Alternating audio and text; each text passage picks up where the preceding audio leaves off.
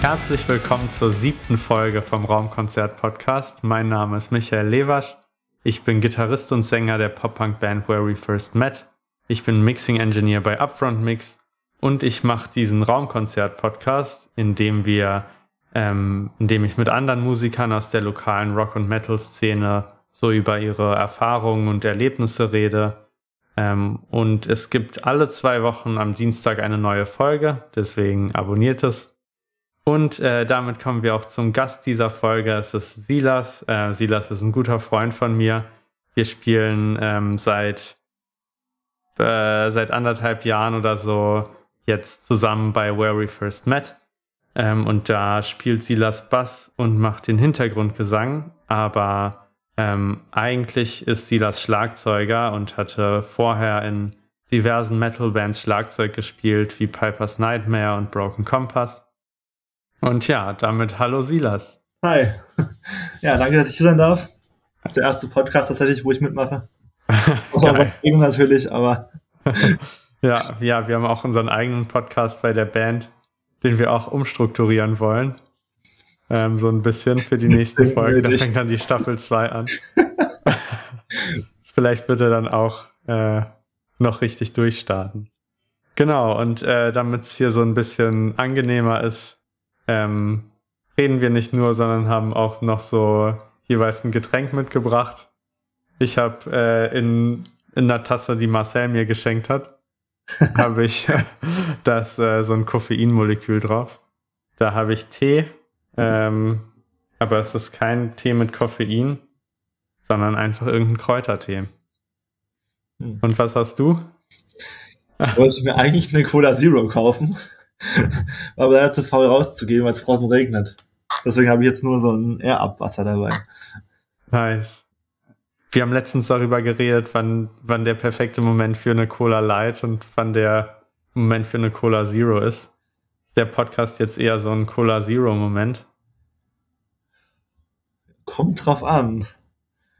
Cola Zero schmeckt ja mehr wie normale Cola. Ja. Und Light ist mehr so, wenn es warm ist oder wenn du was Frisches, also Erfrischendes brauchst. So. Ja. Na gut. Ist ja eher so was Normales.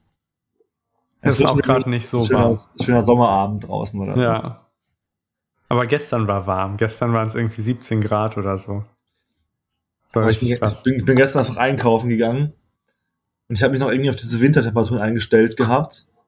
Ja. rausgelaufen, so richtig dick eingepackt, ne, mit Pulli, Jacke, Mantel, so, ja. Mal, bin raus, zum Haus raus und so, äh, ist das warm.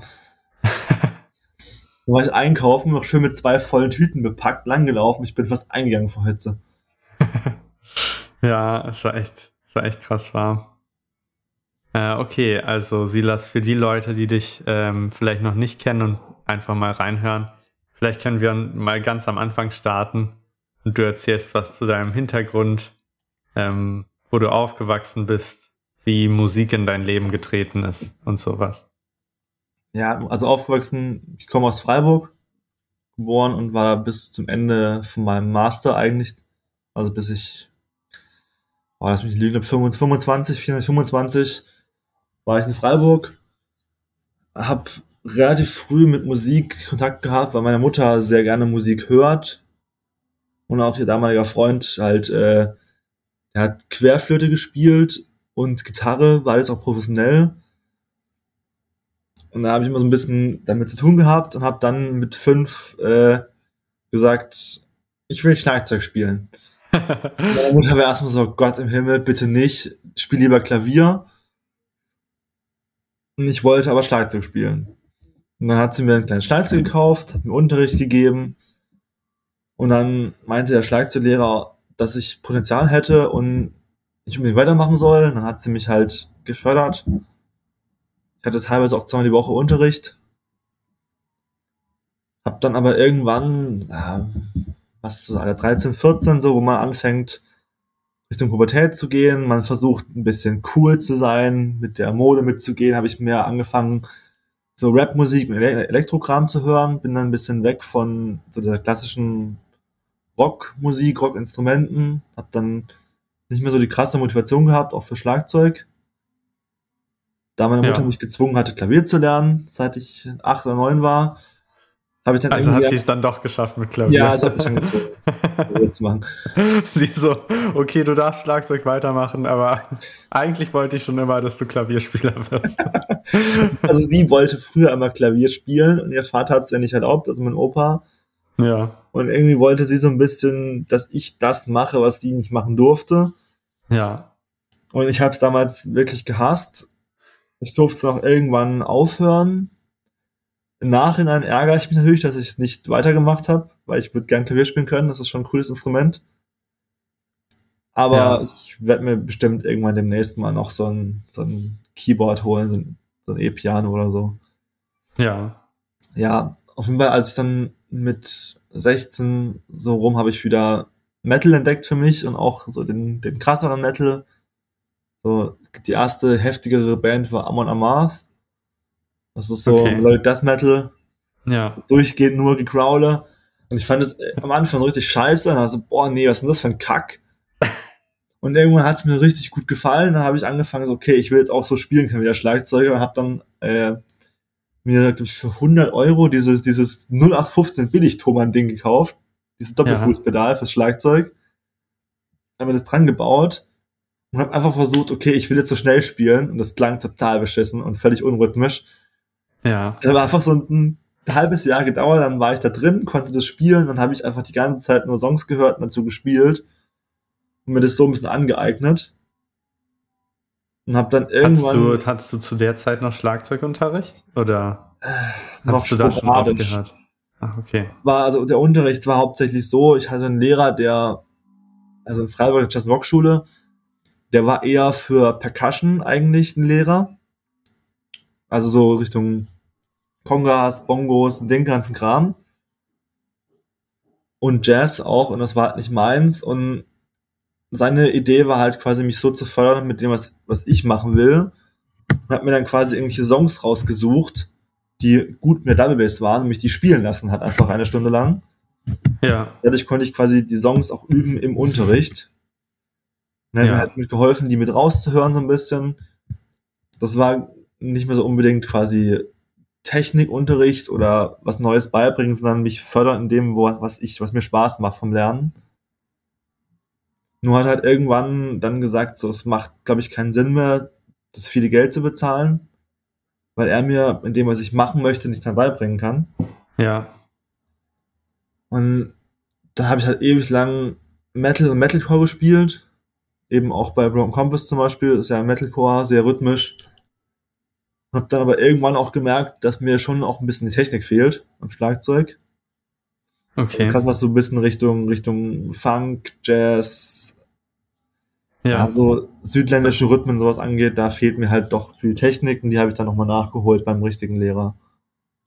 bei, bei einem anderen dann? Oder? Ja, genau. Ich bin dann bis nach Okay. Emding ins Music Lab. Das ist nochmal ein bisschen, äh, ja, also da waren zwei Schlagzeuge, die halt wirklich krass gut waren. Vor allem Ja. auch so Richtung, Richtung Funk-Bereich. Und dann habe ich von denen halt nochmal so ein bisschen den Kram gelernt. So gerade so ein Okay. bisschen mit Offbeat-Rhythmiken spielen und sowas. Ja, klingt geil. War Broken Compass die erste Band, in der du gespielt hast? Nee. Boah, wir hatten, glaube ich, wir hatten einen Namen, ich habe ihn wieder vergessen. Da bin ich, glaube ich, mit 14 oder so rein. 14, Okay. 15. Das war so Pop-Rock, so ein bisschen, so sehr sanftes Zeug. Ja, Da war ich, glaube ich, ein halbes Jahr. Und es war eine sehr interessante Konstellation, weil das war der Bassist, der Philipp, war so ein großer Geschichts- und, glaube ich, Religionslehramtsstudent. okay. Dann hatten wir den Aaron, das war, der war auch Schüler, so wie ich, hat Gitarre gespielt. Und dann weiß ich leider den Namen von dem Sänger nicht mehr, aber der war ein richtig weirder Kerl. Der War hat, der, äh, war der auch schon Student? Oder? ich glaube, er hat auch studiert, ja. Und seine Freundin war auch mit dabei, die hat Keyboard gespielt. Und er hat, er hat Ah. quasi Gitarre gespielt und gesungen. Und es war eigentlich echt ganz okay. Es war halt sehr, sehr poppig, aber hat Spaß gemacht. Und irgendwann hat, war seine Freundin, glaube ich, eifersüchtig. Oder er war eifersüchtig, dass seine Freundin sich gut verstand mit Philipp. Weil die, glaube Ja. ich, zusammen studiert haben. Irgendwie in die Richtung war das. Daraufhin kam sie nicht mehr zur Probe. Ja. Und dann hat er irgendwann aufgehört, bei uns mitzumachen, weil er äh, quasi seine Freundin dann sauer auf ihn war, dass er weiter mit uns probt, weil sie nicht mehr so kommen sollte, weil er eifersüchtig auf Philipp war. Damit erst mir, es war ein richtiges Drama. Ich war viel zu jung, das zu raffen, was da damals wirklich abging. ja, und am Ende waren wir halt nur noch Krass. zu dritt. Also Philipp, Aaron und ich. Und irgendwie hat es dann, also hat er keinen Sinn mehr gemacht, so einen neuen Sänger zu suchen, wenn du zwei Schüler hast. Das ist, also da bist du noch nicht in dem Modus, dass du anfängst, irgendwie auf irgendwelchen Internetportalen Ja. neue Leute zu suchen. Ja. Deswegen soll man keine Beziehung in die Band bringen. Ja, es ist immer sehr schwierig. Also es kann funktionieren, gibt einige Beispiele, aber kann auch sehr, sehr krass nicht funktionieren. Ja. Hattet ihr dann mit der Band auch schon Auftritte? Äh, ja, wir hatten, glaube ich, zwei kleinere Auftritte. Das war eigentlich ganz cool. Witzigerweise habe ich dann tatsächlich mit, äh, als dann Philipp auch ausgestiegen ist, habe ich mit Aaron versucht, zu zweit weiterzumachen. Ja. Haben Aaron wir- war nochmal wer? Das der war Gitarrist. Ah, der Gitarrist. Also der andere Gitarrist, quasi der Lead-Gitarrist. Ja. Und dann hat der per Zufall, hat sein großer Bruder hat für uns eine Anzeige geschaltet. Ja. Und dann haben wir Tim gefunden. Okay. Und der kam zu uns, hat mal mit uns gespielt und hat dann irgendwann, so als dann Aaron schon weg war, gefragt, ob ich nicht Lust hätte, in seiner Band mitzuspielen. Also er hat Ja. eigentlich nur für seine Band Schlagzeuger gesucht und kam eigentlich, im Endeffekt war das dann so, der kam nur zu uns mit der Intention, mich abzuwerben quasi. Ach, krass. Ja. Und dann hat er mir so die Musik gezeigt und ich fand es eigentlich ganz cool, war auch so ein bisschen poprockig. Ja. tatsächlich kannst du dir die Musik, also die Songs, die ich mit ihm zusammen auch gespielt habe mit seiner Band, wir waren Bad Case, hießen wir damals. Bad Case. Bad Case, ja. Die lädt er jetzt gerade, die ganzen Songs, äh, lädt er jetzt als Tim, unter Tim Hackländer hoch, also sein, sein eigener Name halt quasi. Ja. Wir haben die halt immer zusammen gespielt und dann hat irgendwann, ist irgendwann unser Gitarrist ausgestiegen, ich bin dann ausgestiegen. Und ja, also im Nachhinein war es ein bisschen bei der Band das Problem, habe ich auch schon mit ihm drüber gesprochen, so, er war halt sehr, ich würde nicht sagen besitzergreifend, aber es war schon so ein bisschen so, ich habe die Songs geschrieben und ich will auch, dass sie so spielen, wie ich sie geschrieben habe, so ein bisschen. Ja. Das war für mich am Anfang halt echt cool, weil ich halt eine Band hatte, wo schon alles fertig war und oder die Songs wurden geschrieben und man, ich konnte mein Zeug lernen und es hat sau Spaß gemacht. Wir hatten noch Ja. einige Auftritte, auch beim Freiburg-Marathon durften wir neben dran stehen und spielen. Krass. Das war richtig cool, aber zu der Zeit habe ich dann auch Metal noch mehr entdeckt für mich. Hab dann so eine, oh, was war mit zwei, mit zwei Leuten. War auch interessant, weil ich war damals, glaube ich, so 16, 17 und die waren halt 26 und 28. Dann haben wir halt eine Metal-Band gegründet, so ein bisschen. Ja. Das Einzige, was wir gemacht haben, waren drei Metal-Songs zu covern. Okay. Welche Und- waren das? Äh, von Inflames. Boah, nicht Pinball Map. Boah, lass mich ganz kurz nachgucken. Ich, hab, ich, ich, ich vergesse den Namen immer. Äh, die anderen beiden waren von Children of Bottom. In Your Face und äh, boah. Children of Bottom. So, In Your Face und ähm, Are You Dead Yet? Und von In Okay. Flames Ist mir, ist, war's kenne mich bei Metal nicht so aus, aber es ist so Power Metal Death Metal so gespielt. in die Richtung. Death Metal, also Melodic Death Metal war das Okay. alles. Wir Okay. hatten noch irgendwann mal einen eigenen Song geschrieben, den fand ich auch sehr geil tatsächlich. Aber da war so ein bisschen das Problem, Vitali, unser, äh, unser, er war Rhythmusgitarrist und äh, Screamer, der hat halt Ja. Musik studiert und wollte halt eine, eine größere, bekanntere Band. Der hat dann ist dann irgendwann nach Mannheim, glaube ich, gezogen, hat dort halt wirklich Musik studiert, ernsthaft, und hat dann, äh, hat dann so Berufsmusiker-Ding gemacht, so in Coverbands eingestiegen und sowas, um halt Geld zu verdienen damit. Und deswegen haben wir Ja. da nie- weder einen Auftritt gehabt, noch irgendwie mehr als einen Song gemacht. Aber ich habe da halt gemerkt, wie, also dass es halt cool ist, wenn man selber mitarbeiten darf an Songs. Oder Ja. quasi wie das, wie es eigentlich ist in einer, in einer klassischen Band, dass man zusammen Songs schreibt. Was ja, also damals war das so, ich hatte halt dann super Bock, so als durch Jam Musik zu machen. Ja. Bin dann eben aus, ähm, aus der Band ausgestiegen, aus, aus Bad Case dann, weil mir Ja. das ein bisschen zu vorgefertigt alles war. Und dann habe ich Broken Compass entdeckt über einen Kumpel damals. Okay. Da war ich, ich glaube, ich war 18 oder was im Dreh rum. Und da hat äh, ein Kumpel von mir, war halt äh, am Saufen in Freiburg im LP. Das war so die, die Alternative, äh, Schrägstrich Rock, Schrägstrich Metal Kneipe, Bar. Ja. Das war auch immer die, die, wo Leute, die um drei aus dem, vom Feiern rauskamen, die Clubs zugemacht haben. Ich war Okay. ins LP gestolpert, weil das war das Einzige, was bis um 5 Uhr offen hatte immer. Ach, krass. Und er war da halt mal einen Abend feiern und hat an der Bar mit Alex gesprochen. Und Alex meinte so, ja, bei uns, äh, da, da wird eine Gitarre, äh, der Gitarrist will in einem halben Jahr weg ins Ausland, wir brauchen nur einen Gitarristen. Und Simon meinte so, hey, ich spiele Gitarre. Lass uns Ja. mal machen. Und dann hat er mit denen einmal geprobt. Und die haben gemeint, ja, das könnte passen. Das reicht so in ein, drei, vier Monaten kriegst du das Zeug drauf. Dann spielt Sebo, sein, also der Gitarrist, der weg ist, sein Abschiedskonzert und du kannst es übernehmen. Bei der zweiten Okay. Probe hat dann irgendwann der Jakob, der Schlagzeuger von denen, gesagt, so, er hat keinen Bock mehr. Er will, hat keinen Bock auf Metalcore, er will lieber so klassischen Hardcore spielen. Und er steigt aus. Und dann meinten die, ja, super, wir haben drei Monate einen Auftritt, wir brauchen Schlagzeuger. Ja.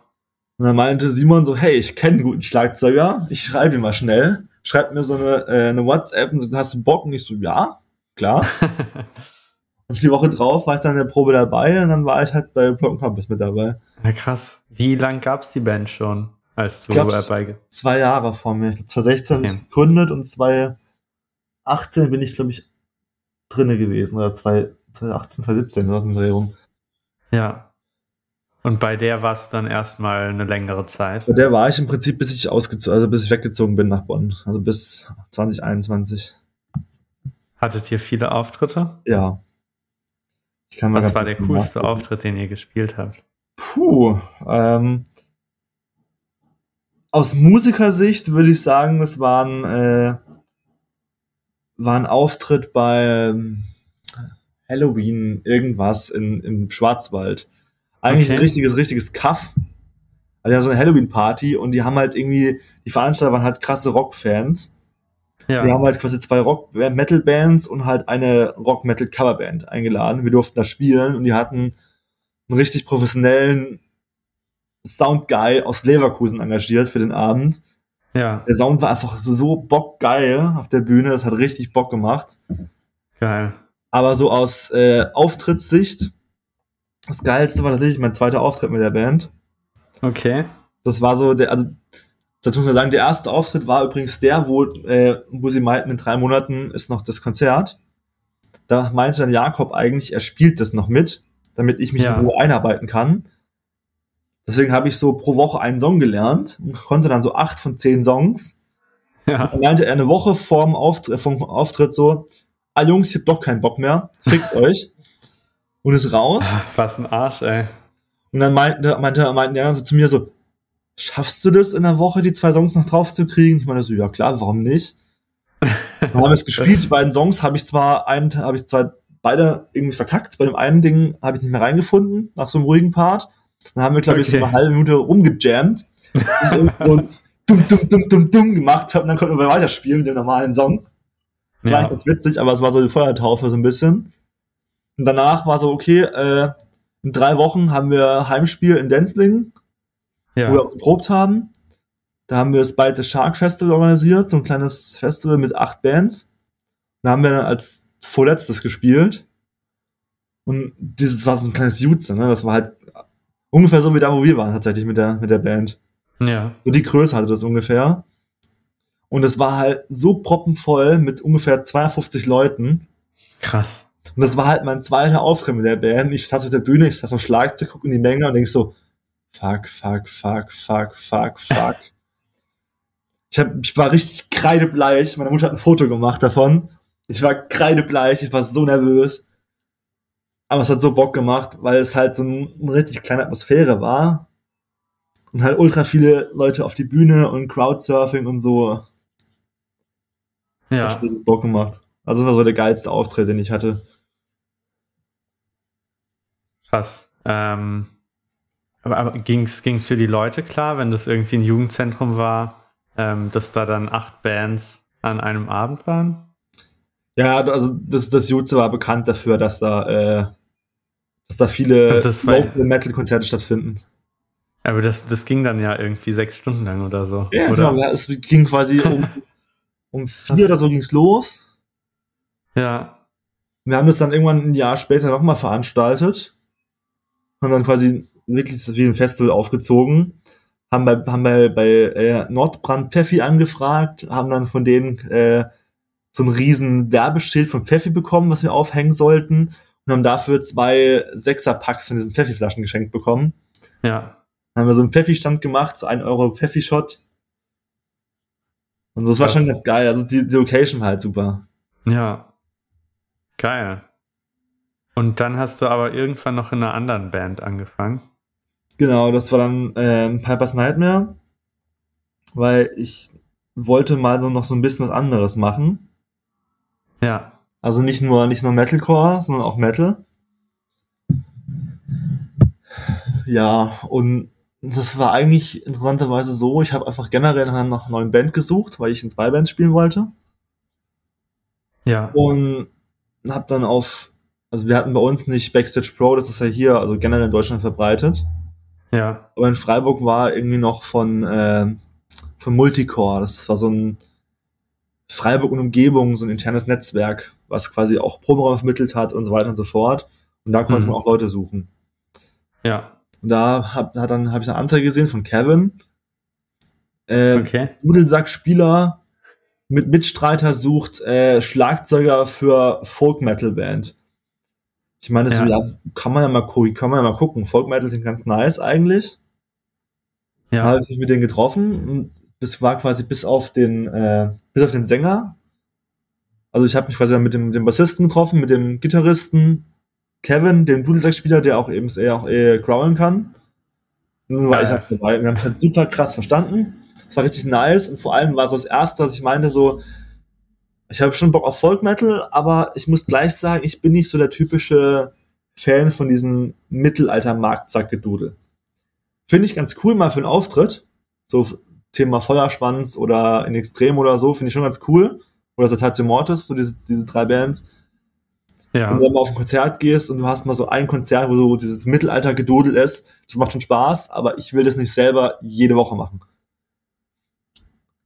Und dann meinte, Ja. meinten alle so, ja, wollen wir auch nicht.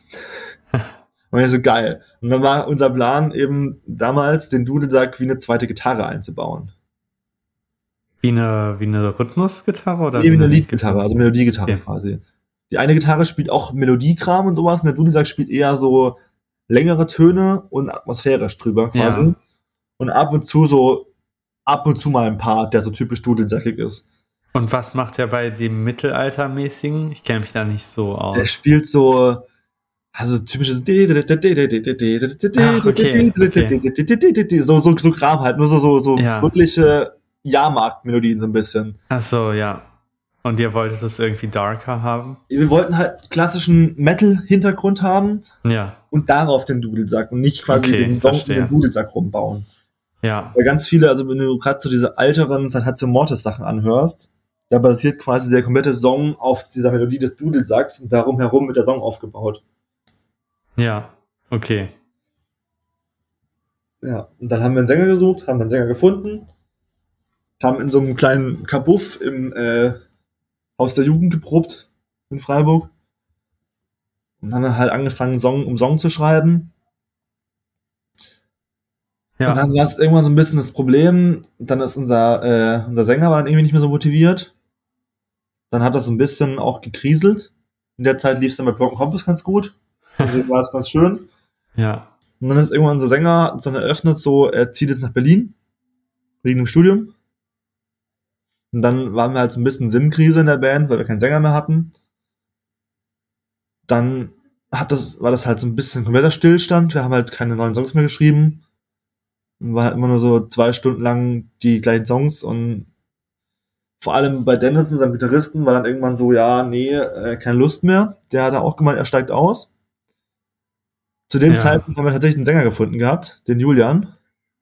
Den hast du Okay. ja noch am Geburtstag auch kennengelernt. Der Große. ja, kann sein. Ja. Das, das waren die, die auf dem Sofa gesessen sind die ganze Zeit nur mit ihren Ja, kleinen okay. Ja. Und der kam dann zu uns dazu. Wir fanden den Gesang halt super geil. Ja. Und dann waren wir mit Sänger. Dennis war wieder motivierter. Wir haben wieder neue Songs geschrieben mit Julian, was echt cool war. ja. Und dann meinte Dennis so, ja, seine Frau will nicht mehr, dass er so viel Musik macht, weil die gerade am Okay. Haus bauen waren und das Kind war gerade ein halbes Jahr alt und dann ist er halt auch aus, aus, aus, äh, ausgetreten, Ja. weil er halt mehr auf Familie konzentrieren wollte. Und dann haben wir per Zufall auch wieder über, über Multicore haben wir Alex gefunden. Okay. Den kennst du auch tatsächlich, der war auch im Geburtstag dabei. Okay, ja. Und ähm, am Anfang, das fand ich so krass, also da muss ich auch immer, ich muss sagen, das jedes Mal, so ein Commitment habe ich noch nie erlebt. Der hat in Horb am Neckar gewohnt. Das ist eine anderthalb Stunden bis zwei Stunden Autofahrt in einem Proberaum. Krass. Und der hat das jede Woche gemacht. Ja, krass. Und irgendwann hat er gemeint, so, also er meinte halt irgendwann so, ja, bei ihm lief's halt gerade ziemlich scheiße, so, die Arbeit hat ihm gar keinen Bock mehr gemacht. Also er hat da CNC-Fräser, glaube ich, gelernt und hatte da keine Lust mehr drauf und Ja. Beziehung ging in die Brüche und er war so ein bisschen down und dann hat halt Julian gemeint, mein Papa sucht noch jemanden, der bei ihm arbeiten kann. Ja. Die machen so äh, Messgeräte, Wartung und Kalibrierung für große Firmen. Okay. Ob er nicht da Lust hätte, weil er ist aufgeweckt und er kann schnell lernen.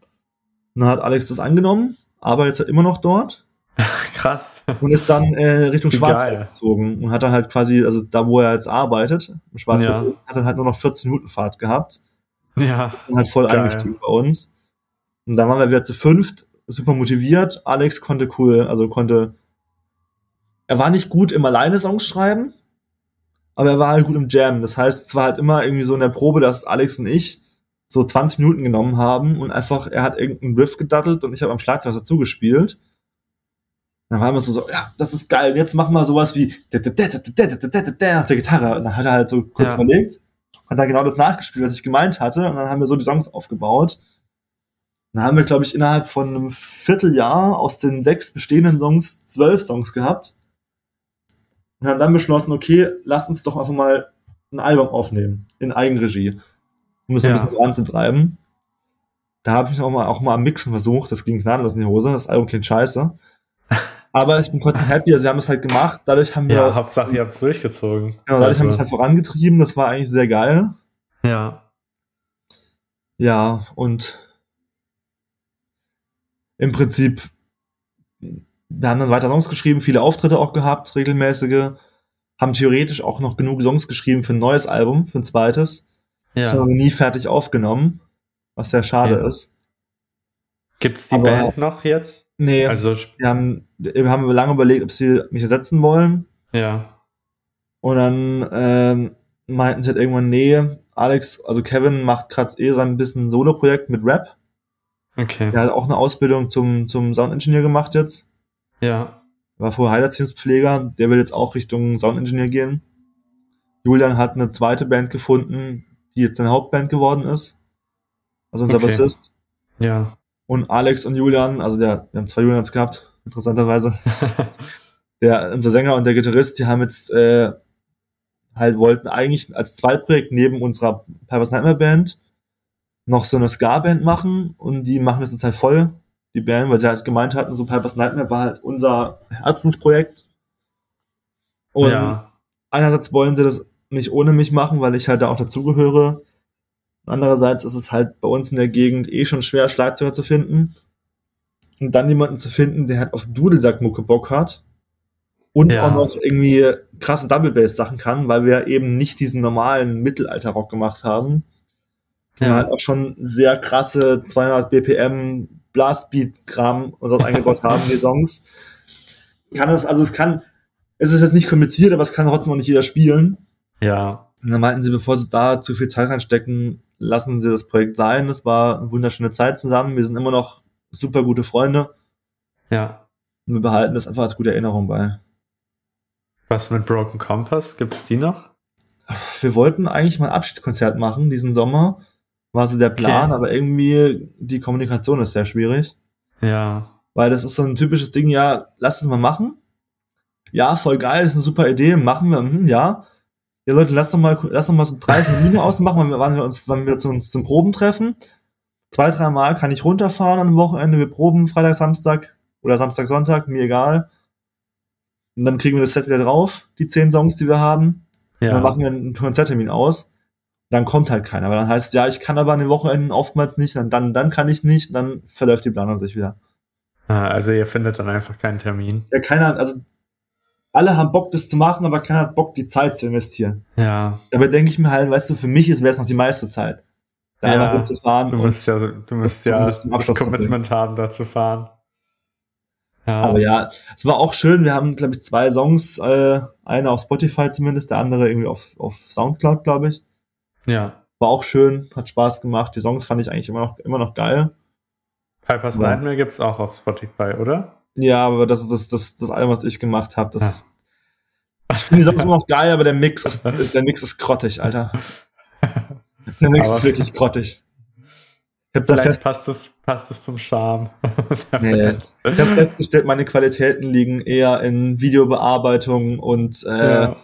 Production. Wie, wie war das ähm, Songs schreiben bei Broken Compass? War das so ähnlich wie bei Piper's Nightmare? Also es war eine hast Mischung. du auch mit dem Gitarristen gejammt dann einfach? Es war, es war eine Mischung. Wir hatten immer wieder äh, zu Hause eigene Ideen. Jeder von uns. Okay. Wir haben auch mal ja. einen Song angefangen mit nur also einer Schlagzeugidee. Wir haben dann quasi immer so Song, Songfetzen gejammt und das quasi dann in der Probe äh, eingetappt in Guitar Pro. Und dann war die Idee, ja, wir könnten doch gitarrenmäßig sowas machen. Und dann hat sich halt der Gitarrist, der die Idee hatte, zu Hause hingesetzt und quasi ja. weitergeschrieben.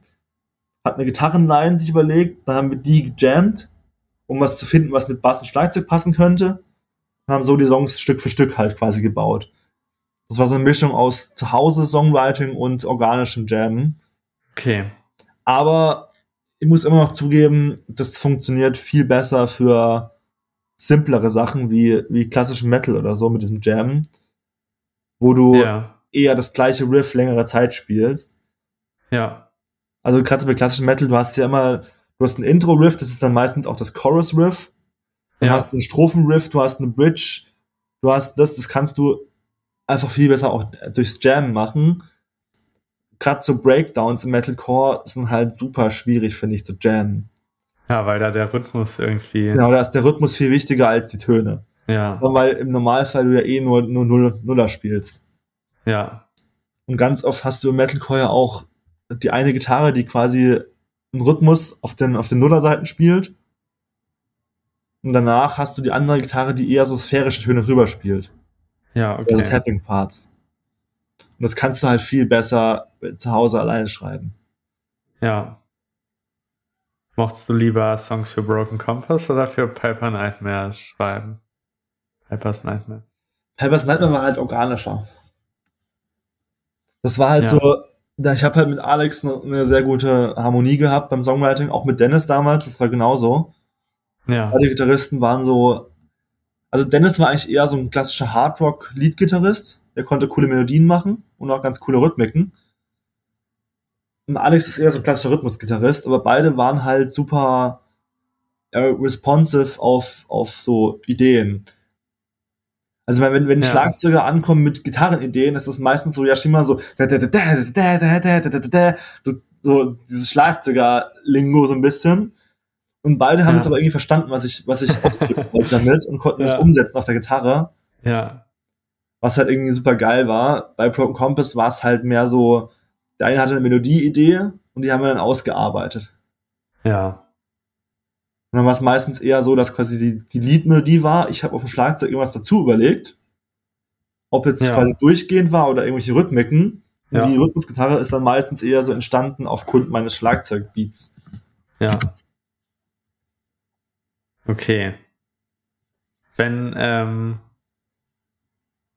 wenn, wenn du plötzlich äh, drei Personen sein könntest und so mit jeder Band quasi am gleichen Tag einen Auftritt hast. Und dann gibt es noch dich als dritte Person, die zu einem von beiden Auftritten hingehen könnte. Zu welcher Band würdest du hingehen? Welche drei, wie meinst du das jetzt? Na, also Broken Compass und Piper's Nightmare haben jeweils mit dir am gleichen Tag einen Auftritt und du schaffst es, weil du dich klonieren kannst.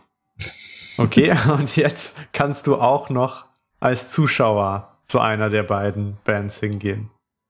Welche würdest du dir lieber ansehen wollen? muss zugeben, ich glaube, spielerisch hätte ich, hätte ich jetzt mehr Lust gehabt auf, auf Piper's Nightmare. Okay. Weil wir, wir hatten als Band mehr ein harmonisches Bandgefüge.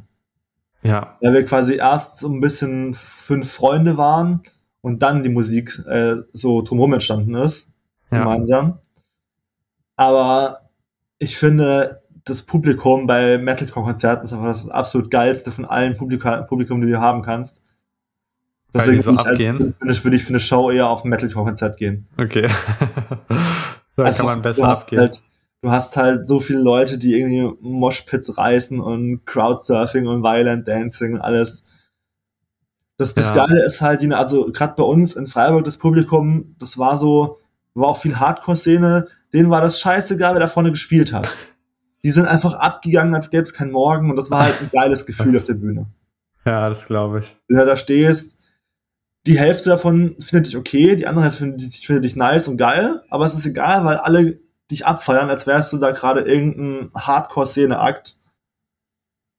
Ja. Das ist einfach geil, die sind einfach abgegangen, die Leute. Das hat sau Spaß gemacht immer. Also vor allem publikumsmäßig war das mal geil. Das ist echt nice. Okay, aber dann hast du irgendwann, ähm, bist du nach Bonn umgezogen und hattest nicht mehr so viel Lust auf Schlagzeug. Nee, das, so nicht. Nee, Nein, ich bin ja äh, Januar 21 nach Bonn gezogen. Ja. Weil ich mit dem Master fertig war und eine Promotion angefangen habe. Und ich habe dann, weil ich quasi neue, also ich wollte nicht bandlos sein, bin dann direkt äh, auf die Suche gegangen. Hab, bevor ich nach Bonn gezogen bin, schon mit Leuten Kontakt gehabt für eine Deathcore-Band. Ja. Dann habe ich aber, als wir uns zusammen hingechillt haben, wir haben schon über, über ferne Song, Songwriting gemacht, haben quasi so Songs geschrieben und hinher geschickt. Ja. Die Songs auch immer noch ganz cool.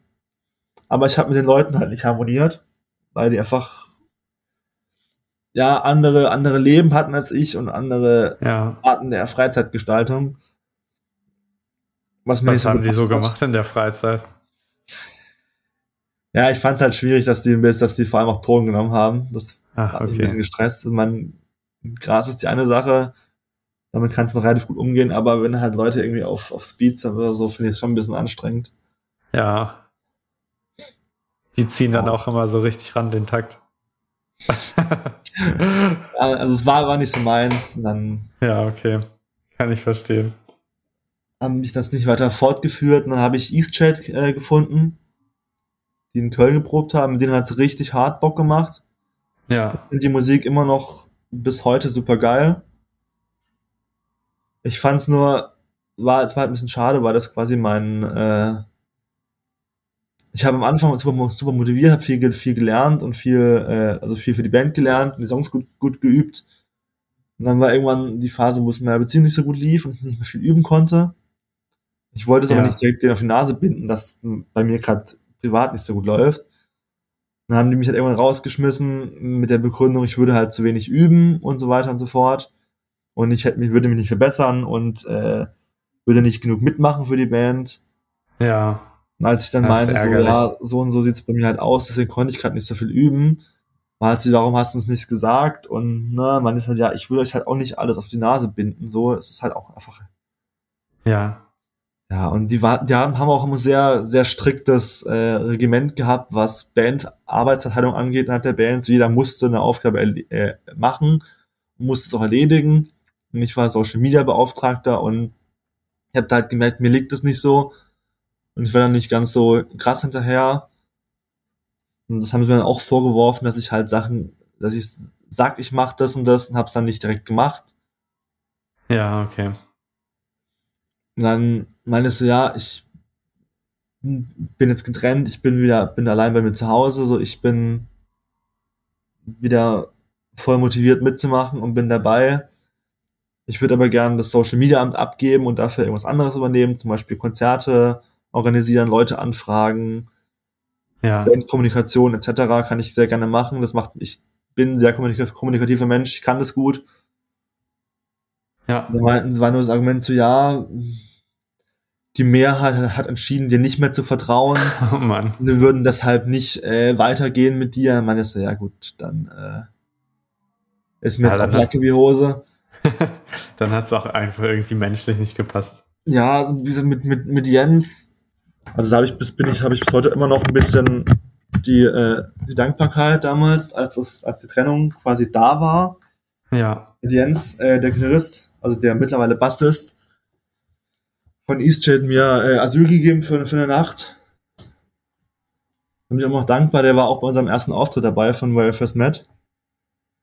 Geil. Kam der auch zu Besuch. ja. Und mit Julian, unserem, unserem äh, ehemaligen, das war der vorherige Schlagzeuger, der jetzt dann Gitarre gemacht hat bei der Band, der auch die Songs geschrieben hat, alle. Ja. Finde ich auch immer noch okay. Ich habe so ein bisschen das Gefühl, dass die Mehrheit hauptsächlich irgendwie der Sänger und der andere Gitarrist waren, die mir nicht getraut, die mir nicht mehr vertraut haben. Ja. Aber ist auch okay. Jeder hat seine Dinger. Ja, Soll er machen, so was er will. Aber ich habe ja während EastChat irgendwann dann auch noch äh, euch gefunden. Ja. Richtig geil. Und bei Ja. uns warst du dann kein Schlagzeuger mehr, Nee, sondern Bassist. ja.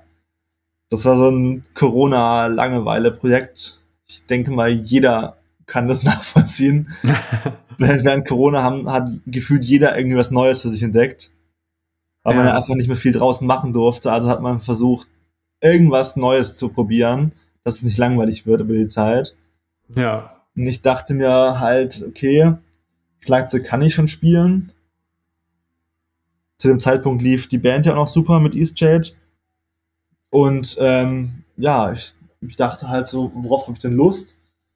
Ähm, ich hätte Lust, Bass zu lernen. Und dann habe ich eben, kam Daniel. Und deine Mutter so im Hintergrund. Nein. Ja,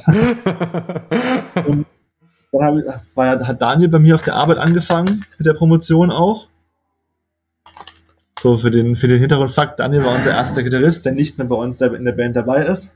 ja. Aber ja, also hab dann mit dem, weil wir uns ja von der Grundschule schon kannten, und ich wusste, der spielt Gitarre, habe ich ihn gefragt, ob er Lust hatte, mal zusammen ein bisschen Musik zu machen. Und er meinte so, ja, voll gerne. Dann haben wir als erstes überlegt, so, hm, Black Metal oder, oder nicht. Und danach kamen wir auf Pop-Punk, weil wir beide Pop-Punk gefeiert haben. Und haben beschlossen, zusammen ein bisschen Pop-Punk-Songs zu schreiben. Ja. Und am Anfang war das noch gar nicht mal der Gedanke, dass ich da drin Bass spielen will, sondern einfach nur, wir schreiben und ich, ich schreibe halt für die Songs den Bass und übe ein bisschen Bass damit. Okay, ja. Und als wir dann so zwei, drei Songs hatten, habe ich halt auch angefangen, oder ich glaub, wir haben einen Song zusammengeschrieben, dann habe ich angefangen, so ein bisschen nach Schema F auf der Gitarre Songs zu schreiben. Für die Pop-Punk-Band. Und als wir dann irgendwann so sechs, sieben Songs hatten, haben wir dann beschlossen, wir machen da doch eine Band draus, nicht nur ein Projekt. Haben dann äh, über eine Arbeitskollegin, die Irina, haben wir dann erfahren, dass ihr Freund Marcel, unser Schlagzeuger jetzt, dass er eben Schlagzeug spielt. Und haben auf, auf einer Party, es war gleich auch von einer anderen Arbeitskollegin, der Geburtstag, war Irina mit Marcel da. Und Daniel und ich schon gut, äh, gut dabei. Haben uns auf den Sack gegangen, haben halt gefragt, ob er Bock hat, äh, mit uns in der Band zu spielen. Und ich bin mit, ich glaube, Marcel hat am Anfang auch echt gedacht, wir labern Scheiße. Und dann hat, dann hat er Ja. irgendwann Irina meinte, er hat dann am nächsten Morgen Irina noch gefragt, ob das wirklich stimmt, dass wir eine Band haben. Und dann meinte sie zum Ja. Und ich glaube, die haben schon Lust, dass du mitspielst bei dem. Und dann hat er uns angeschrieben und gemeint, so, ja, er hätte schon mal Lust, das mit zum, also mal zu probieren mit uns. Und dann haben wir angefangen, die Songs so ein bisschen auszuarbeiten und zu üben. Ja. Und dann haben wir nach einem Sänger und nach einem Sänger gesucht und nach einem Gitarristen. Und dann kamst du. Yeah, und dann war ich zwei Personen in einem. Ja, das war tatsächlich für uns echt ein absoluter Glücksgriff, weil wir halt eigentlich gedacht hatten, wir haben einen Sänger gefunden. Ja. Und dann hast du geschrieben, ja, ich spiele auch Gitarre, wir so geil, wenn das jetzt passt, wäre das optimal. Ja. Ich werde nie vergessen, wo wir, uns, wo wir uns das erste Mal getroffen haben zu viert. Wo wir einfach, wir kamen zu dritt hingelaufen und dann so, was verschlägt dich denn aus Berlin hierher. Ja, ich habe hier für die Promotion angefangen. Wir drei alle so, ja lol, wir promovieren auch. so, was machst, wo promovierst du? Ja, äh, Pharmazie. so, wie jetzt? ja, das war ja, echt krass. Ja, schon sehr amüsant, dass wir einfach, wir waren, wir waren, was eh schon selten ist, drei Doktoranden in einer Band zu haben. Und dann ja. finden wir noch eine vierte Person, die Gitarre und singt und Bock auf unsere Musik hat. und auch noch äh, das ist echt krass. bei uns. Also, ich meine, für eine, für eine Band an Vergesse sich. Vergesse ich manchmal, aber es ist echt krass. Das ist krass, ne? Und ja. Also, ich glaube, so das Beste, was hätte passieren können, war genau das, weil wir halt alle im gleichen Lebensabschnitt sind, so ein bisschen. Ja. Ich hab's also so ein bisschen, ich glaube, also die meisten Schwierigkeiten bei Bands entstehen immer dann, wenn irgendwo große Ambitionsunterschiede sind oder große lebens-finanzielle Situationsunterschiede sind. Ja. Also so einige Bekannte von mir, da ist die Band gekracht. Ähm, die war, hießen früher Anti-Resistance Falls. Da waren ja. alle, glaube ich, schon am Arbeiten.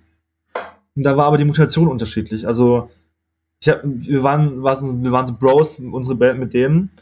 Also Broken Compass.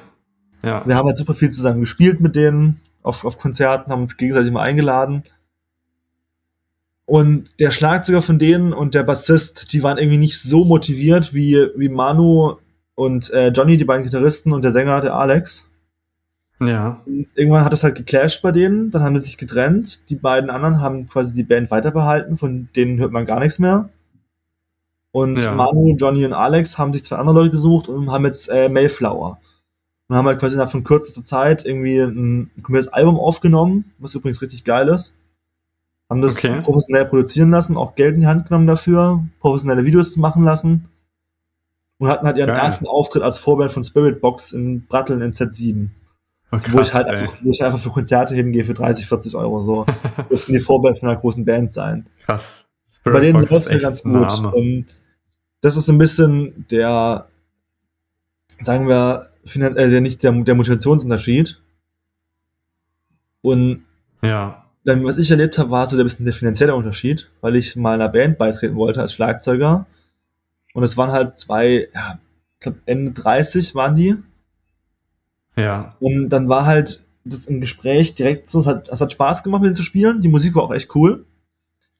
Aber die ja. waren halt so, ja, ähm, wir haben auch vor, demnächst das Album aufzunehmen. Dafür gehen wir ins Studio. Das kostet dann so ungefähr pro Person 600, 700 Euro fürs Aufnehmen und noch mal ein bisschen was fürs Mixen und Mastern. Und meine ich so, naja, äh, das Geld habe ich wahrscheinlich nicht neben, dem, neben der Promotion. Einfach so random ja. Taui hinzu, hinzuballern für eine Produktion. Man kann doch auch ja, alles, man kann doch auch, also wenn man schon Geld nimmt, kann man doch zu Hause das professionell aufnehmen, jemandem schicken und dann halt professionell mixen und mastern lassen. Aber man, kann, man muss ja, ja. Man, man muss mit den heutigen Mitteln ja echt nicht mehr unbedingt äh, für 5 Euro pro Tag in so ein Tonstudio gehen. Ja. Wenn du nicht jemanden hast, nicht. wenn du jemanden, wenn du nicht jemanden hast, der das, der halt wirklich das bezahlt. Wenn du ein Label ja. hinten dran hast, was dir so ein krasses Studio bezahlt, dann ist schon geil. Ja. Aber das hast du ja im Normalfall nicht. Da habe ich dann auch gemerkt, so, ja klar, wenn du, wenn, also wenn ich mir überlege, wenn du einen Vollzeitjob hast und deine zweieinhalb bis 4.000 netto rausbekommst, ist natürlich viel einfacher für dich mal einmal pro Jahr irgendwie 600 Euro rauszuballern für dein Hobby. Ja. Als wenn du jetzt Doktorand bist mit, mit diesem Piefgehalt, das wir haben. ja. Ich glaube, das sind immer das so ein stimmt. bisschen die, die, die größten Gründe für Ausstiege oder Bandauflösung, habe ich so das Gefühl. Ja, es muss halt irgendwie passen, äh, dass alle irgendwie auf der gleichen Wellenlänge sind. Ja. Also ähm, ich muss ähm. auch zugeben, ich bin auch kein Fan von Leuten, die einfach nur in die Band gehen, um einmal die Woche im Proberaum ein bisschen zu jammen und so alle zwei Jahre mal einen Auftritt zu haben. Das wäre mir auch zu wenig Motivation. Ja. Und mir wäre es auch zu stressig, wenn jemand äh, da halt das auf professionellem Niveau abziehen möchte. Und halt anfangen will, irgendwie zu touren durch Deutschland, äh, fünf Wochen am Stück und dann dahin, das wäre ja. mir auch zu stressig, weil ich habe halt meinen Job, ich habe mein, mein Leben. So, das ist, das ist ein Hobby für mich. Zwar ein sehr zeitaufwendiges, wo ich viel Zeit reinstecken möchte auch, aber halt immer noch ein Hobby. Ja. Ja, voll. Ähm, was war bisher dein geilster Moment mit Where We First Met? ich würde tatsächlich fast sagen, unser erster Auftritt eigentlich. Ja. Weil das einfach so, Where First Met war ja für mich zum ersten Mal, dass ich selber auch mal die Gitarre genommen habe und Songs geschrieben habe. Ja. Und so dieser Moment, auf der Bühne zu stehen, um mal nicht Songs zu machen, die halt jemand anders geschrieben hat, zum Beispiel, sondern wo man auch Songs schreibt, die man auch mal, wo von, von mir sind, quasi so ein bisschen aus meiner, aus meiner, aus meinen Gefühlen entstanden sind. Ja. Also sowas als, als Gruppe zusammen spielen, finde ich schon saugeil. Ja. Und so, dass dieses, dass dieses kleine. Herzensprojekt irgendwie dann nicht nur aus, als Projekt war, was eigentlich von Daniel und mir geplant war, so einfach nur zu zweit Songs zu schreiben, dass es halt wirklich so weit gekommen ist, dass wir eine Vier-Mann-Band sind. Zu dem Zeitpunkt drei Mann beim Auftritt, ja, aber mittlerweile vier. ja. Aber dass wir einfach vier Leute sind, die halt alle gleich viel Bock auf unsere Musik haben. Ja. Und das war einfach cool. Das endlich mal vor Leuten präsentieren zu dürfen. Ja, auf jeden Fall. Wir haben ja auch bald äh, noch einen Auftritt am 11. April. Ja. Äh, da müsst ihr alle vorbeikommen.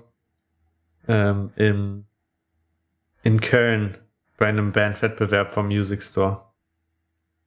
Wir wollten eigentlich an keinen Bandwettbewerben mehr teilnehmen durch unsere vorigen Erfahrungen. Was hast du für Erfahrungen mit Bandwettbewerben? Sehr schlechte. Also ganz, ganz ehrlich, ich finde, das, das Prinzip von Bandwettbewerben ist generell eigentlich scheiße. ja, also ich ja. finde es halt schwierig, weil Musik ist nichts Objektives.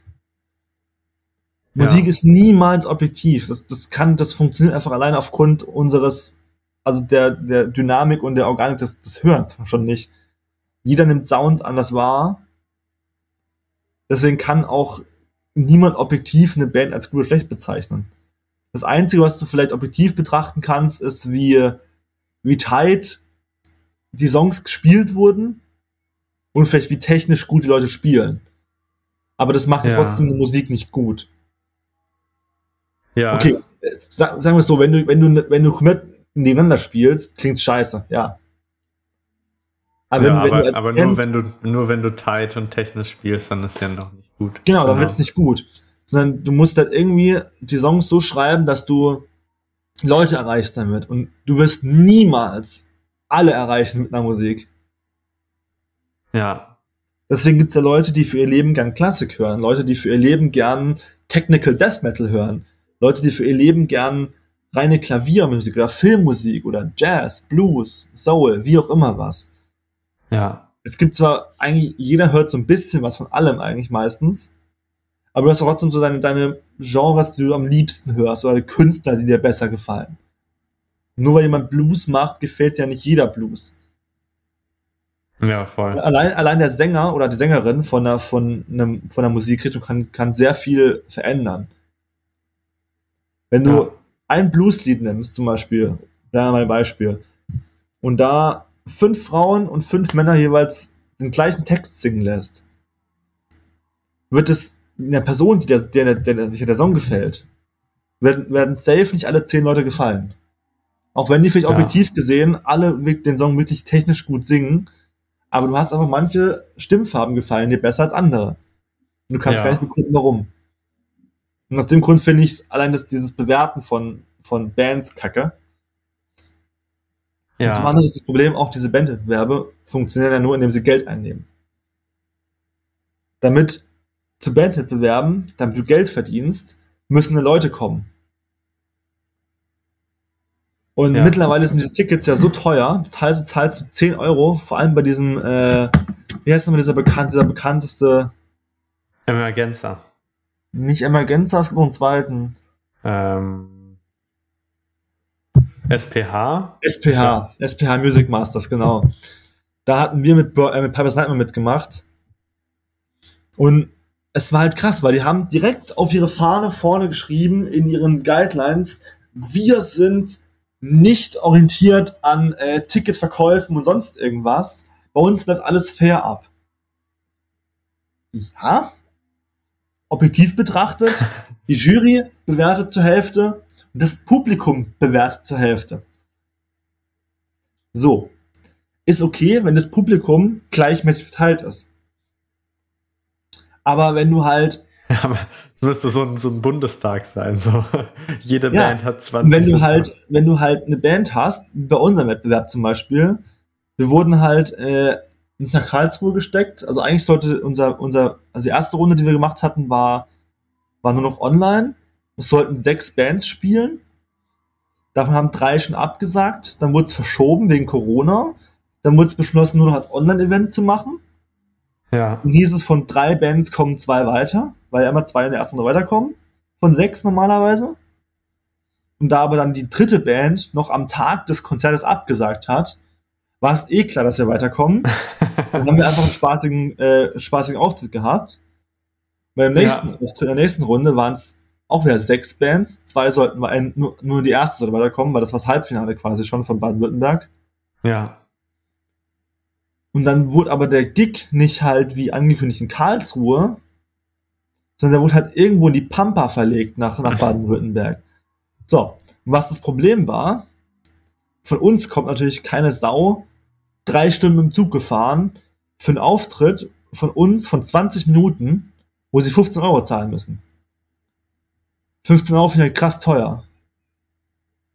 Und dann gab es die andere Band, die mit uns halt in Karlsruhe gespielt hatte. Die haben einfach ihre kompletten Verwandten und Freunde eingepackt, haben sich einen Bus gemietet. Da hat jeder von ihren Leuten halt noch irgendwie 30 Euro bezahlt für die Busfahrt und das Ticket und sind halt als große Gruppe hingefahren. Die haben das halt als Sauf-Event geplant. Die haben halt gemeint, so, ja, alles klar, wir machen danach Sauf-Event, wir haben einen Busfahrer, der fährt uns wieder heim. Ja klar, da kriegst du deine ganzen Kollegen mo- mo- motiviert, wenn die Lust haben. Das waren halt so 18-Jährige. Ist ja klar, mit 18 hätte ich auch Bock gehabt, für, für 30 Euro irgendwie zum Kollegen zum Konzert zu fahren, danach mit denen einen abzusaufen. Ja. Und das Ja, war natürlich okay. klar, es, die fand keiner geil, außer ihre 20 Leute, die dabei waren. Also wirklich, es war bei dem, bei dem Konzert, das waren drei Brüder. Ich habe noch nie eine Band gesehen, die so wenig Chemie hatte wie die drei. Und es waren einfach fucking Brüder. Das war, ich fand das richtig seelenlose Musik. Ja. Und da war noch, äh, eine, also eine der anderen Bands waren zwei Rapper und ein, und ein MC. Die haben richtig geile, geilen Rap gemacht, so Oldschool Hip-Hop-Rap.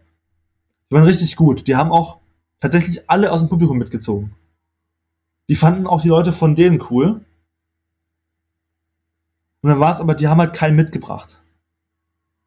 Weil die kamen Ja. halt irgendwo aus dem hintersten Winkel bei, bei, äh, von, von Baden-Württemberg irgendwo, wo halt keiner mitkommt zu dem Konzert dahin.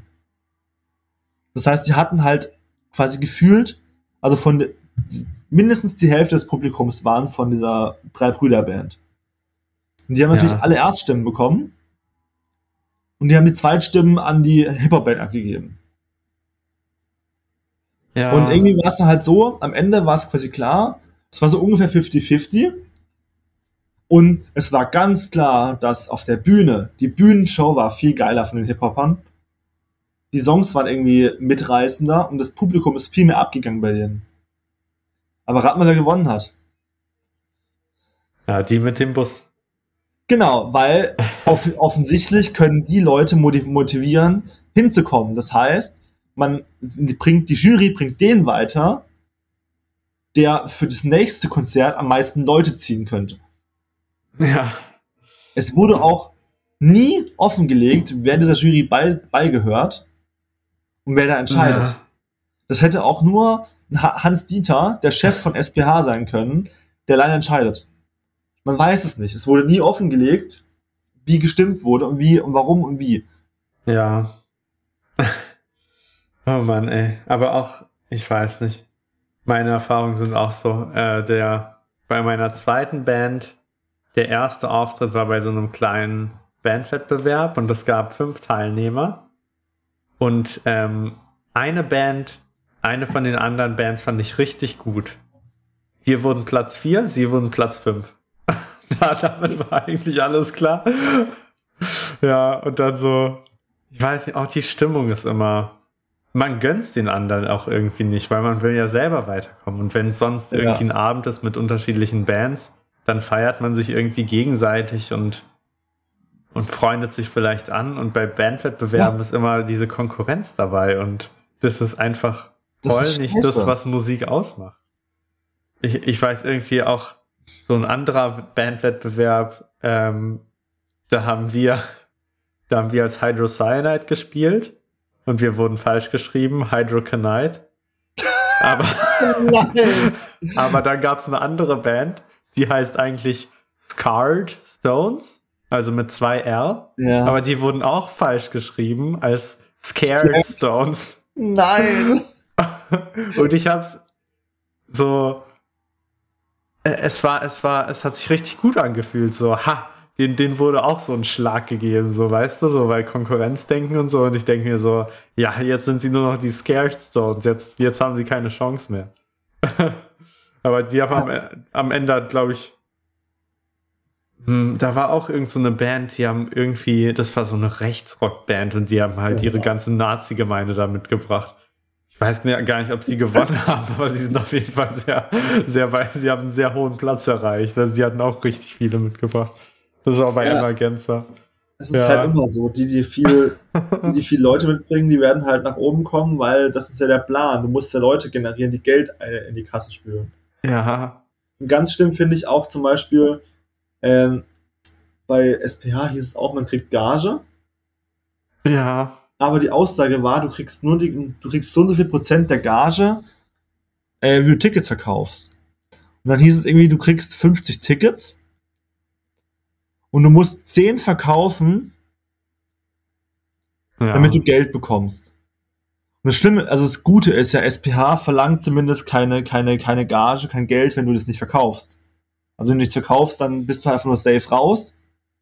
Aber du musst nicht draufzahlen. Es gibt ja andere Bandwettbewerbe zum Beispiel, bei denen musst du 20 Tickets kaufen und deine Gage ist, wenn du die weiterverkaufst. Also ja. musst du die für einen Zehni verkaufen und musst die denen aber für 5 Euro abkaufen, die Tickets. Das heißt, du hast, du zahlst dann halt irgendwie 20 Tickets, das heißt, du zahlst denen einen Huni, die haben 100 Euro, ein, 100 Euro safe drinne und ja. deine Gage sind 100 Euro, wenn du alle 20 Tickets verkauft hast. Wenn ja. du aber nur 5 verkaufst, hast du 50 Euro gezahlt, um bei einem Band mitspielen zu dürfen. Das ist so frech. Ja, das, das geht einfach gar nicht. Oh Mann. Und ich finde also, also, was du gerade, was du vorhin noch meintest, das ist halt so viel schöner, wenn man irgendwie mit Freunden ein Konzert veranstaltet man redet miteinander, man freundet sich an, weil es einfach darum geht, dass beide oder, oder alle drei Bands heute zusammen auftreten und einfach Spaß haben, den Leuten, die da hinkommen und vielleicht nichts 5, 6, 7, 8, 9, 10 Euro zahlen, einfach einen schönen Abend zu geben. Ja. Viel besser.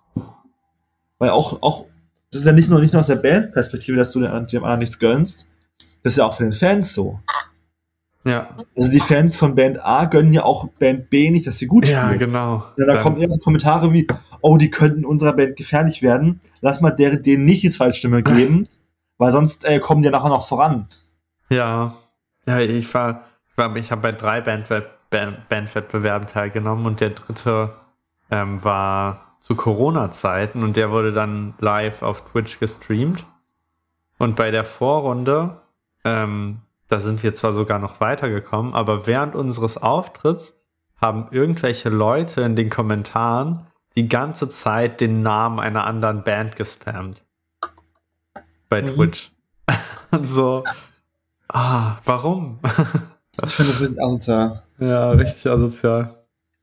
Weil gut, dass Corona vorbei ist. Also so halb. Aber es gibt auf jeden Fall richtige Auftritte wieder. Ja. Das ist viel besser. Wie ist dein ähm, aktuelles Bass-Rig bei Auftritten? Was benutzt du alles? Ich habe für, für einen Bassisten tatsächlich relativ viel, wie du weißt. Ja. ich habe mir so einen, äh, so einen, also einen Koffer gekauft mit, mit Inlay quasi, wo ich die, die Pedale alle so reinkleben kann. Im Prinzip gehe ich erstmal in so einen Tuner rein. Das ist so ein 0815 Ding von Thomann. Ja. Aber ich meine, es ist ein fucking Tuner, was willst du mehr, ne? Ja. Danach äh, habe ich ein äh, Noise Gate. Äh, yes. Das TC Sentry eigentlich ein Noise Gate für so Thrash Metal Gitarristen, die so schnelle Stops brauchen, damit es ganz leise ist. Aber für den Bass tatsächlich auch sehr geil. Wir haben in der letzten Probe haben wir festgestellt, was passiert, wenn ich es ausmache. Da kommen richtig komische Nebengeräusche mit rein. Also das, ja. das Gate ist auch für Bass tatsächlich ziemlich geil. Ja. Danach habe ich einen, den Dark Class Kompressor, um den Basssound generell ein bisschen schlanker zu machen. Ja. Der ist vor allem auch sehr geil, um die, äh, die tiefen Seiten abzufedern. Wenn okay. du jetzt ein bisschen Richtung, Richtung Death Metal gehen würdest, dann willst du das ja auch, dass der Bass so ein bisschen wobbelt im Tiefbereich, damit du mehr Tiefdruck hast.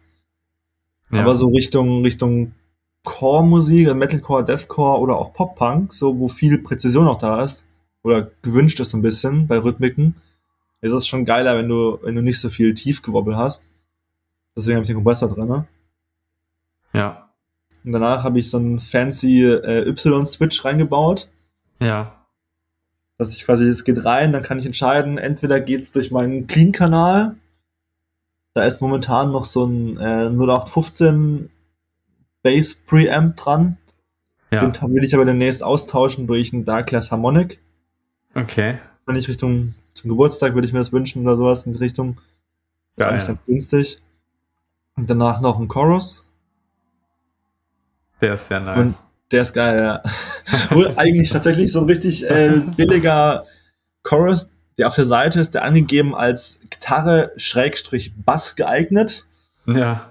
Ist, war 20 oder so, aber er ist echt nice. Ich überlege mir irgendwann auch noch das Fasspedal von denen zu kaufen. Ja. Das heißt nämlich Bierfass und das Ding sieht also aufgedruckt oben drauf ist wie so ein Bier, was das schäumt oben. das ist sehr nice. Der Sound könnte, glaube ich, ganz geil sein. Ja. Ja, mal überlegen, ob ich mir das noch hole. Ansonsten, der andere Signalweg geht über mein, über mein Darkless Alpha Omega Preamp ja. für, für die Zerre einfach. Und nice. ich finde auch, muss auch zugeben, ich finde den Sound ultra geil von diesem Alpha Omega Pedal. Ich wurde auch schon tatsächlich von, von, von beiden Bassisten der anderen Bands jeweils gelobt für den Bass-Sound, der da rauskommt. Ja. Bei Auftritten, weil das irgendwie ganz, also es hat irgendwie, vor allem zu den Zeiten, wo wir noch zu dritt äh, gespielt hatten, die ersten beiden Auftritte. Nee, nur der erste, ne? Nur der erste. Nur der erste war halt doch sehr angenehm, dass der Bass noch ein bisschen mehr Low-End, ein bisschen mehr Zerre hatte, um die Gitarre zu unterstützen. Und man, jetzt ja. haben wir halt quasi gefühlte eineinhalb Rhythmusgitarren durch diesen Bass, durch die Basszerre, was eigentlich ganz geil ist, weil das mit Druck aufbaut. Ja, voll. Ja. Wie, ähm, so, ich, ich, ich will mit dir noch über Songwriting reden, weil du hast super viele Songs ähm, geschrieben, schon bevor ich der Band beigetreten bin und äh, du schreibst teilweise, wenn du deine Phasen hast, weiter in einem Tempo weiter. Ähm, du machst sie ja immer mit Guitar Pro, mhm. richtig? Äh, ja. wie, wie fängst du da an? Also hast du einfach eine leere Guitar Pro-Datei vor dir und dann fängst du an zu schreiben? Oder woher hast du die Inspiration, was für einen Song du schreibst? Mit welchem Instrument fängst du an? Und so weiter. Das sind Eigentlich anfangen tue ich immer mit Gitarre meistens. Ja ich kriege meistens immer so Inspiration, wenn ich halt meine, wenn ich meine Pop-Punk-Playlist höre. Ja. Ich so ein bisschen verliere, dann kriege ich immer so Riff-Ideen, wenn ich die höre, wenn ich so Songs höre. Manchmal die inspiriert und dann habe ich eine Idee, was für einen Song ich schreibe, also was für einen Riff ich schreiben möchte. Dann hole ich die Gitarre raus und dattel da irgendwas, denke mir die Riff-Idee aus, überlege mir irgendein Pattern und dann suche ich mir irgendeine coole äh, Chord Progression raus und irgendeine coole Stimm Stimmung. Ja. Und fange dann einfach an damit. Okay. Gehe dann danach und dann habe ich, hab ich meistens irgendwie eine Strophe und ein Intro oder so. Dann überlege ich mir noch irgendeine Bridge und, und dann dazu passend halt den Chorus, die also Stück für Stück durch. Also schreibst du den Chorus zum Schluss? Manchmal, manchmal. Ich habe auch bei Parsons habe ich auch die Chorus-Idee zuerst gehabt und habe dann okay. den, den Rhythmus. Es unterscheidet sich immer so ein bisschen, was ich woran ich zuerst denke, beziehungsweise was, wo mich die Inspiration quasi getroffen hat beim Song hören. Schreibst du einfach irgendwas und dann hörst du es an und dann weißt du, dass das die Strophe oder dass das ja. der Chorus? Ja. Okay. Dann denke ich mir so, ah, das, das könnte, das ist die Strophe, oder ich denke mir so, aber wenn ich da ein bisschen in der Gitarre ein bisschen weniger Melodie reinballer und mehr monotonere ja. Sachen spiele, kann ich eine Lead-Gitarre drüber ballern, die dann die, äh, die Melodie im Chorus macht. So. Und dann ist es halt ja. im Chorus. Ah, krass. Ähm, okay. Ich habe noch ein paar äh, random Fragen für dich. Ähm, welches Album oder welche drei Alben haben dich am meisten beeinflusst? Es kann persönlich beeinflusst oder musikalisch beeinflusst sein. Ähm. Also das erste würde ich tatsächlich sagen Twilight of Thunder Gods von Amon Amarth, weil es ja. so das, das Album war, was mich in, in den, sagen wir, härteren Bereich vom Metal reingeführt hat. Hast du davor äh, softeren Metal gehört oder ganz ja, was anderes? Also davor habe ich viel so Power Metal in die Richtung gehört. Okay. Sabaton, Hammerfall, Dream Evil. Ja. So das mit, mit, sagen wir, eher normalem Gesang. Ja. Wo nicht so viel rumgeschrien wird. Als zweites würde ich ähm, von Architects das, äh, oh, wie heißt das jetzt schon wieder? Ich hab's gleich. das äh, Lost Forever, Lost Together Album von Architects. Ja. Weil ich das gehört habe und ich, das war so eins der ersten Metalcore-Alben, wo ich so instant von vorne bis hinten durchgehört habe, einfach nur so geil. So diese Rhythmiken, diese, diese sphärischen Sachen im Hintergrund. Architekt machen zum Beispiel super gern einfach so höchste Gitarrenseite, 15. Bund, dann so ballern halt unglaublich viel Chorus und Delay drauf, dass das wie so, so ein Teppich ja. im Hintergrund schwebt, so. Und so diese ganzen, diese ganzen Background sind dies Gitarren, modifizierte Gitarren und Kram. Ich fand das einfach nur geil und dann halt die Rhythmiken dazu. Das hat so ein bisschen meine Liebe auch für den Metalcore geprägt. Immer noch. Also ich finde die Band auch immer noch genial. Okay. Ähm, nice. Ansonsten ich würde fast noch sagen, Papa Roach im Generellen, gar nicht mal ein spezielles Album. Ja. Was Obwohl vielleicht kann man sogar doch das Klassiker-Album nennen, mit äh, wo äh, Last Resort drauf ist. Ja. Muss kurz, oder ist das da drauf? Ja, doch, das ist da drauf. Auf Infest, genau. Ja. So das, das Klassiker-Album, weil das war so. Das kenne ich auch. das ist so eins meiner absoluten Lieblings-Rock- Metal, wie auch immer das war, die waren immer so ein bisschen am Anfang so eine Melange aus, aus Rap, ja. Rock und ein bisschen Metal. Ja. Und ich muss auch zugeben, ich war zwischendurch von Paroche so ein bisschen enttäuschter. Von, ja. Also von den, von den beiden Alben, die da dann, die, die vorletzten beiden Alben, die rauskamen, waren halt sehr ruhig auch. Aber das neue Album hat mich irgendwie so wieder richtig krass umgehauen. Ja. War das wieder, ähm, energiegeladener oder wie? Ja. Ego-Trip heißt das, genau. Musste mal bei Gelegenheit anhören. Ich finde, die haben, also sie sind ja. da wieder echt, also sie haben auch viel von ihrem neuen Stil drinne, aber sind auch bei vielen Songs wieder zurück so zu den Wurzeln und dieser High Energy Rock. Ja, geil. Ähm, was würdest du machen, wenn du mehr Zeit am Tag hättest? äh, ich würde, wenn ich mehr Zeit hätte, tatsächlich auch mehr Songs schreiben wieder. Nice. Irgendwelche bestimmten Songs? Hä? Irgendwelche bestimmten Songs? Bestimmte Inspirationen, die du gerade hast?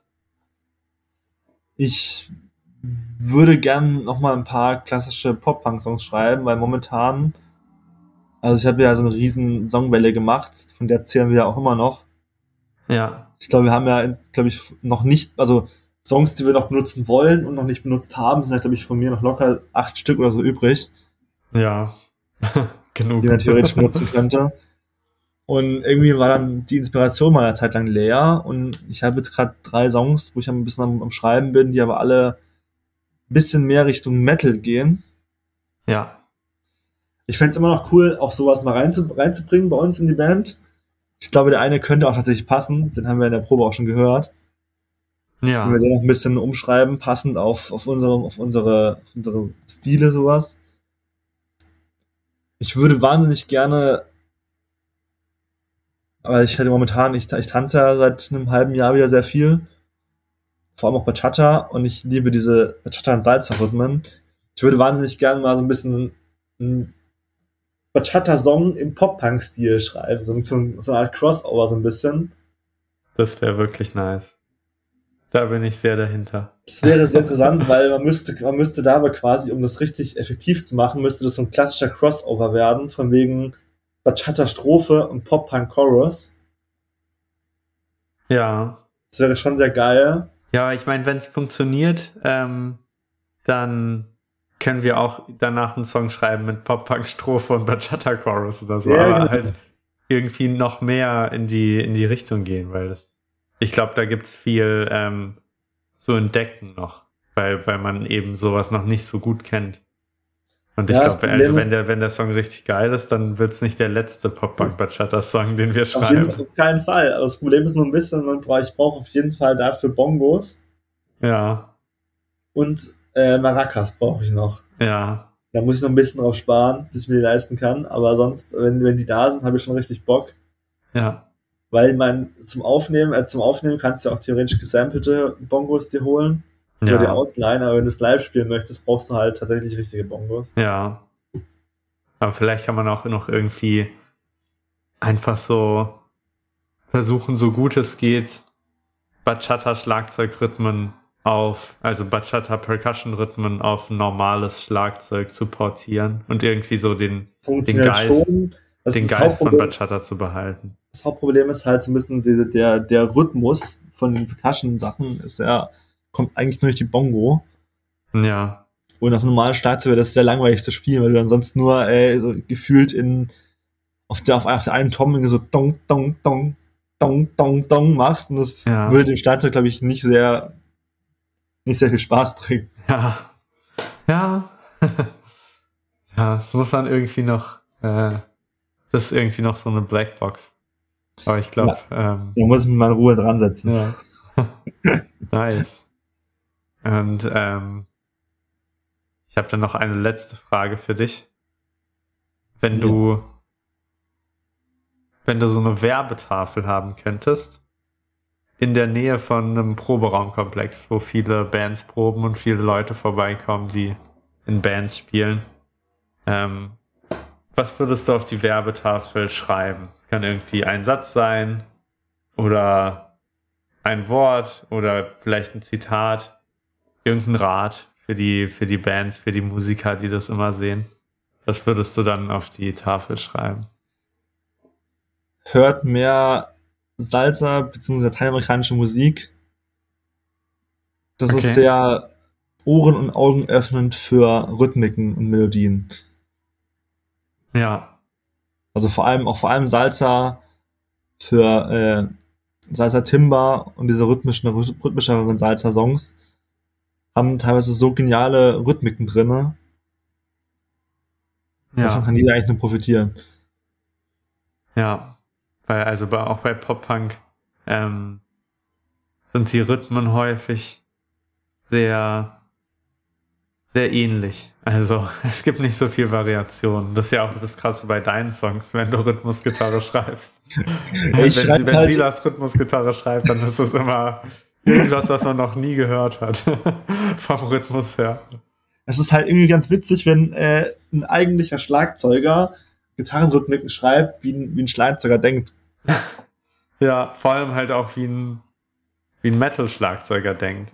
Also ich glaube, wenn, wenn so ein Pop-Schlagzeuger Rhythmusgitarre schreiben würde, dann wäre es halt nur Viertel oder so. Also ich habe keine Ahnung, vielleicht wird es auch noch krasser werden, aber weil, ähm, weil du dich ja auch gut mit so komplexeren Rhythmiken auskennst. Ja. Ich glaube, das kommt ja auch noch mit rein. Okay. Ähm, dann haben wir über ziemlich viele Sachen geredet. Gibt es noch irgendwas, was du gerne teilen oder besprechen würdest? Irgendein Schlusskommentar, irgendwas, was die Zuhörer machen können? Tatsächlich, für mich war es damals mit der, mit der Pop-Punk einfach das machen, musikalisch, worauf du Lust hast. Es ist scheißegal, was irgendwie andere denken, was du für Musik machen solltest oder was du kannst und was nicht